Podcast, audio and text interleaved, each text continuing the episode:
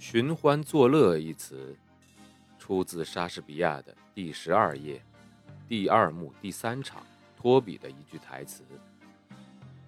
你以为自己道德高尚，人家就不能寻欢作乐了吗？欢迎收听英国作家毛姆著作的《寻欢作乐》，翻译高新伟，演播生意人陛下。第二十七集，罗伊继续解释着他的观点。在我看来，没有必要过分强调细节，我只需要触及到最重要的部分。我不会描述那些我无法写好的部分，但我会写出对读者来说最需要知道的事情。你懂的。不管一件事情是多么的恶劣，如果你在处理它的时候带着庄重，你就可以让它读起来没有那么不舒服。但是如果不了解事情的全部，那么我什么也做不了。当然了，巧妇难为无米之炊嘛。罗伊一直在流畅而轻松地谈论着，这正说明他是一个成功的演说家。这个时候，我真的希望我能具有罗伊的那种能力。第一，我在表达自己的时候能有这种力量和才能，从来不会想不到说什么词，一句接着一句的，没有任何犹豫。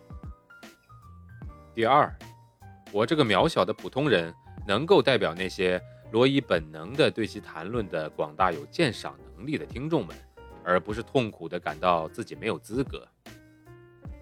但他现在却停了下来，他露出了一个温和的表情，他的热情让他的脸涨红了，炎热的天气让他出了一身汗，那双闪耀着光彩的注视着我的眼睛。也柔和地笑了起来。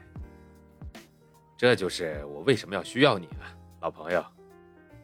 他开心地说了。我一直都觉得，在你不知道要说什么的时候，最好什么都不说；在你不知道如何回答一句评论的时候，那就保持沉默。这真是一个好的人生道理。我没有说话，也是亲切地看着罗伊。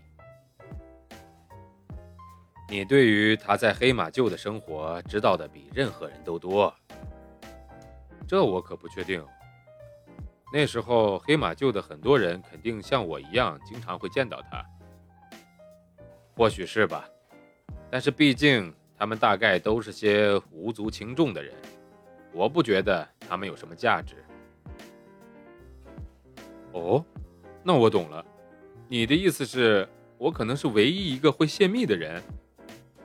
大概吧，要是你想以玩笑的方式表达的话，那好吧，我就是这个意思。我看到罗伊并没有被玩笑打动，我并不介意，因为我已经习惯于人们对我的玩笑不做任何反应了。我常常觉得最纯正的艺术家是那种被自己的笑话逗得发笑的幽默家们。罗伊继续发话。后来在伦敦，你是不是也能经常见到他？没错。那时候他在贝尔格莱维亚有一套公寓吧？没记错的话，那套公寓应该是在皮姆科。罗伊勉强的笑了笑。啊，我们不要为了他到底住在伦敦的哪个确切的区而争吵。我的意思是，那个时候你跟他非常亲近，对吧？应该算是相当的亲近呢。持续了多久呢？有个好几年吧。那时候你多大？我二十岁啊。好吧，我现在心里有数了。我希望你能帮我一个大忙，这不会让你花很长时间的。可对我来说，却有着难以估量的价值。我希望你能尽量记下关于德里菲尔德的一切，所有你对他的生活、他和他前妻的关系的记忆，在黑马厩和伦敦的时候都需要。我说：“我的老伙计啊，你这个要求未免也太高了吧？我还有很多工作要做呢。”哎，不要这样，这不会花你太多时间的，你可以粗略的写下来嘛。你不需要考虑文体或者类似的东西，我会做一些适当的加工和润色的。我需要的仅仅是一些事实，毕竟你对他们的了解是别人无法替代的。我不想显得浮夸，但是德里菲尔德是个伟大的人，为了对他的纪念和为了英国文学，你都有责任把你知道的全都说出来。我其实不该问你的，但是那天你说你自己不会写下任何东西。但如果你有这么多自己用不着的材料而不分享出来的话，那简直就是占着茅坑不拉屎了。罗伊就这样寄希望于我的责任感、懒惰、慷慨，还有我的正直了。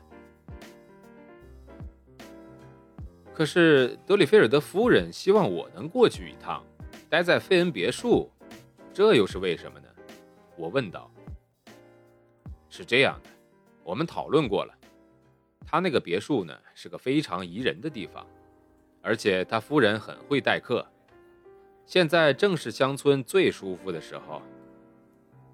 夫人觉得这些对你来说肯定是很美好，而且是安静的，以便于你能写出来那些回忆。当然了，我要说，我并不能保证这一点。